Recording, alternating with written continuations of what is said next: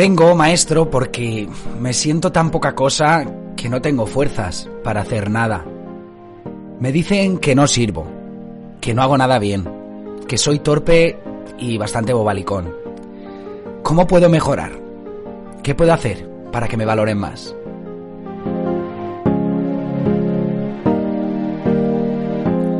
El maestro, sin mirarlo, le dijo, Uy, cuánto lo siento muchacho, pero no puedo ayudarte.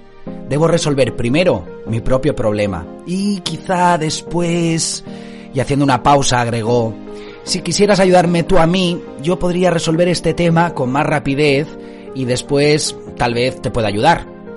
Eh, encantado, maestro, titubeó el joven, pero sintió que otra vez era desvalorizado y que sus necesidades pues estaban siendo postergadas por su propio maestro. Bien, asintió el maestro. Se quitó un anillo que llevaba en el dedo pequeño de la mano izquierda y dándoselo al muchacho agregó, toma el caballo que está ahí fuera y cabalga hasta el mercado del pueblo. Yo debo vender este anillo porque tengo que pagar una deuda, una deuda muy importante, y es necesario que obtengas por él la mayor suma posible, pero no aceptes menos de una moneda de oro. Vete ya y regresa con esa moneda lo más, lo más rápido que puedas. El joven tomó el anillo, cogió el caballo y se fue hacia el mercado.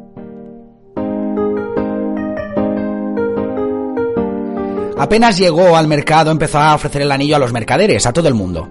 Estos lo miraban con algún tipo de interés, hasta que el joven decía lo que pretendía por el anillo.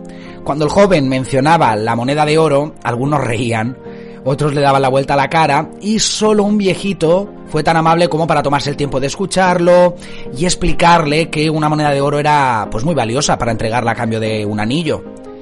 En afán de ayudar, alguien le ofreció una moneda de plata y un cacharro de cobre, pero el joven tenía instrucciones de su maestro de no aceptar menos de una moneda de oro y por tanto pues rechazó la oferta. Después de ofrecer su joya a todo el mundo, a toda la persona que se cruzaba consigo por el mercado, más de 100 personas, a más de 100 personas se le ofreció, y abatido por su fracaso, montó su caballo y regresó de nuevo al templo a encontrarse con, con su maestro. Iba encima del caballo, iba pensando, ay, cuánto hubiera deseado tener el mismo esa moneda de oro, porque en ese momento pues podía haberle dado la moneda de oro al maestro para liberarlo de su preocupación y entonces, una vez liberado el maestro de su preocupación, podría asesorarlo, podría darle consejo y ayuda. Y en ese momento entró en la habitación, Maestro, dijo el chico, lo siento, no es posible conseguir lo que me pediste. Quizás pueda conseguir dos o tres monedas de plata, pero no creo que pueda engañar a nadie. Respecto al verdadero valor del anillo. Qué importante lo que diste, lo que dijiste, señor, señor amigo, joven amigo, contestó sonriente el maestro. Debemos saber primero el verdadero valor del anillo. Vuelve a montar al caballo y esta vez en vez de irte al mercado vete al joyero. ¿Quién mejor que él para saberlo? Dile que quisieras vender el anillo y pregúntale cuánto te da por él. Pero no importa lo que te ofrezca, no importa. Tú no se lo vendas, tú vuelves aquí con el anillo y, ya está, y me lo devuelves. El joven cogió el caballo y volvió a partir hacia el pueblo, volvió a cabalgar.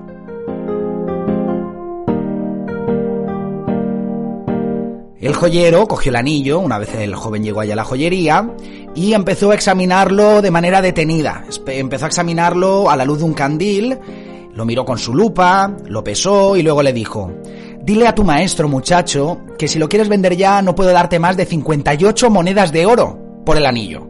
¿58 monedas? exclamó el joven. Sí, 58 monedas, replicó el joyero. Yo sé que con el tiempo podríamos obtener por él cerca de 70 monedas, pero es que claro, no sé, si la venta es tan urgente...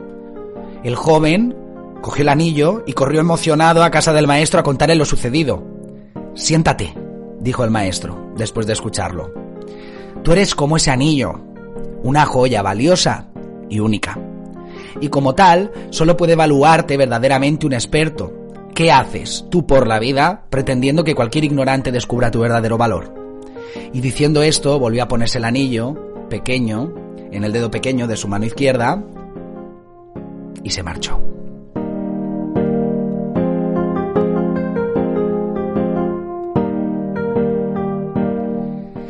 Y es que a veces cierra la reflexión, las circunstancias de la vida hace que nos sintamos desmoralizados, devaluados, Pero si miramos nuestro interior, si analizamos nuestro interior bajo la luz de un candil, lo pesamos de manera adecuada, ¿no? Como ese anillo, como hizo el joyero, pues quizá descubramos nuestro propio verdadero valor. Y que el hecho de que algunas personas pues se sientan opacadas por tu luz, quieran extinguirla, motivos varios, no significa que valgas menos. Solo valdrás menos en el momento en el que tú lo permitas. Y es que una ofensa, dice la reflexión, es como un regalo de ti depende rechazarlo o aceptarlo. Tú simplemente tienes que decir, tú podrás pensar de mí de esa manera y yo no pienso así de mí mismo. Tú decides si te tomas la copa que te ofrece la gente, que te ofrece tu contexto, con veneno, porque muchas veces es como un dardo envenenado que te están lanzando, o suavemente rechazarla y no contaminarte. Y dice, uno no puede evitar que los pájaros vuelen sobre su cabeza, pero sí pueden sí que puedes evitar, te lo lanzo a ti, señor oyente, señor oyente, no puedes evitar que vuelen sobre tu cabeza, pero sí que hagan nido en ella.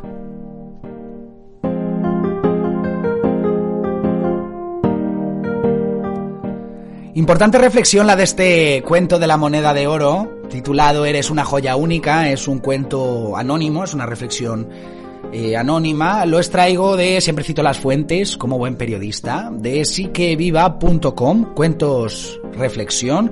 La verdad es que en esta, en esta URL vas a encontrar, te la pongo aquí en el, en el chat de chats, como me gusta a mí llamarlo, para que puedas consultarlo con tiempo. Además vas a encontrar otros cuentos para la reflexión muy interesantes. Si estás en ese momento más meditabundo, ¿eh? decía un amigo mío cabizbajo y meditabundo, pues bueno, si estás en un momento de introspección contigo mismo, estás analizando, pues bueno, no te sientes muy bien o llevas tiempo pues queriendo sacar algo más, desde ahí adentro, pues te invito a que, a que sigas esta, esta página.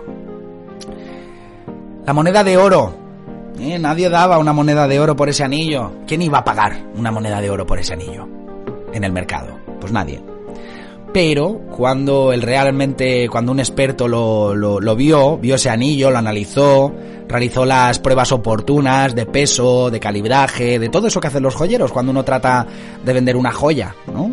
Pues le dijo, oye, pues lo siento mucho, pero más de 58 monedas de oro no te puedo dar. ¿Cómo que 58? Dijo el joven, ¿verdad? 58 monedas, pero si no eran capaces de darme una moneda de oro por el anillo en otros sitios. Y era porque estaba mostrando el anillo a los ojos equivocados. ¿Esto qué significa? ¿Que solo nos tenemos que, tenemos que tratar a ver quiénes son los expertos?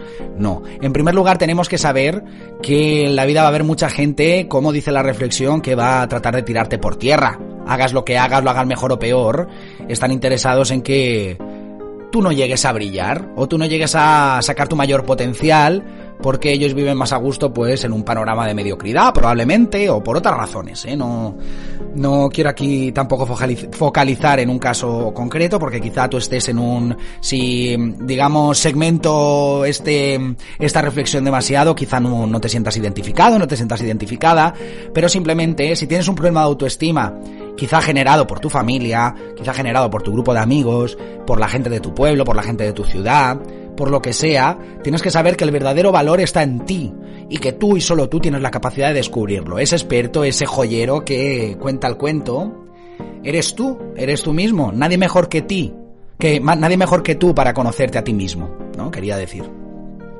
Por tanto, ese viaje interior introspectivo que siempre te invito, al que siempre te invito pues a acudir de vez en cuando, en este momento, sobre todo si tienes problemas de autoestima, si sientes que no vales lo suficiente, si no sabes dónde haya respuestas porque tu pregunta es precisamente qué puedo hacer yo para mejorar, y esa pregunta está muy bien, pero tienes que saber que en ti estoy seguro y no te conozco, ¿eh? no te conozco, bueno, algunos de vosotros sí, pero quizás no tan en profundidad, eh, tienes muchas cosas positivas. También tendrás tus defectos, tendrás tus carencias, que si eres inteligente y desde una perspectiva crítica, que eso no quiere decir de una perspectiva de falta de autoestima o a un nivel de, pues de eso, de baja autoestima, si tienes una capacidad autocrítica suficiente, pues te vas a aprovechar de ella, vas a decir, ostras, pues vamos a cubrir esas carencias que tengo, pero siempre poniendo en valor el valor que tú ya tienes, poniendo en valor todo lo positivo que tú tienes, que es muchísimo, estoy seguro. Que nadie te tire por tierra. Una ofensa, como decía el cuento, por ejemplo, en estos últimos años mm, se ha producido una reflexión global acerca de pues eh, muchos maltratos que hay entre, entre menores dentro de los colegios, de las instituciones educativas. Eran cosas, ¿no? Eran maltratos muy potentes que realmente pues acababan incluso en situaciones de en situaciones de, de generaban, ¿no? Esas, esas eh, acciones generaban momentos de pues, actitudes incluso suicidas en, niños muy pequeños que tienen toda la vida por delante y cosas así. Y hace muchos años se decía, eso son cosas de niños, no, no te metas ahí. Hoy en día, pues sí que nos hemos metido ahí, hemos descubierto que hay un mundo por explorar, hay un mundo por prevenir, que se necesitan valientes, por ejemplo, había una campaña en España muy potente al respecto. Y muchas veces, pues en esas edades tempranas, pues es mucho más fácil de comprender que hayan situaciones de baja autoestima generalizadas, o sea, creadas, generadas por, por tu contexto. Porque pues el niño no tiene la madurez suficiente para decir, no, no, aquí estoy yo, digas tú lo que digas. Pero nosotros que estamos en una etapa adulta nos vuelve a pasar lo mismo porque también eh, nos aplicamos un maltrato social muchas veces entre nosotros, un, maltrato que, que, además no nos ayuda a nada, ni de manera individual ni colectiva, o sea, es decir, que el que ofende no saca ningún provecho, ni, ni, ni la sociedad saca ningún provecho con gente que ofende. Pero la ofensa no está nunca, como decía la reflexión posterior al cuento, no está nunca en el que ofende, sino el que se ofende. ¿Eh? No, como, como decían, eh, no recuerdo la frase exactamente, era, o no insulta al que, el que quiere, sino el que puede, ¿no? Por ejemplo, pues bueno, en esta situación, si lo analizamos dentro de nuestro refranero popular, digámoslo así, nadie puede hacer, nadie tiene el derecho de hacerlo, pero en el caso de que alguien lo haga, no te dejes llevar por la valoración que hagan de ti desde fuera. Tú eres la mejor persona, el mejor conocedor de ti mismo y tú puedes aplicar tu propia valoración y como te digo, si tienes la madurez suficiente, va a poder ser un proceso maravilloso, un proceso muy bonito, porque te vas a dar cuenta de todo lo bonito que hay en ti, de todo lo bonito que estás viviendo y por otra parte te vas a dar cuenta, como te decía antes, de defectos, de carencias que quizá tú puedas cubrir, que puedas trabajar para mejorar. Pero, como te digo, nunca te olvides de que eres un verdadero tesoro, tesoro, eres una joya única, quería juntar los dos términos, eres una joya única, eres un verdadero tesoro, descúbrelo, valóralo y que nadie lo eche por tierra. Que nadie lo eche por tierra, sobre todo a palabras necias que hemos dicho siempre, oídos sordos, pueden haber críticas. Esto no digo, ya lo comentaba hace, eh, me parece que fue la primera temporada en una de las reflexiones, que no quiero venderte, que tengas que mm, cerrar los ojos y que gente que igual te está criticando para bien es una crítica constructiva que tú puedas aprovechar, pues oye, el ignorante serás tú si no lo aprovechas.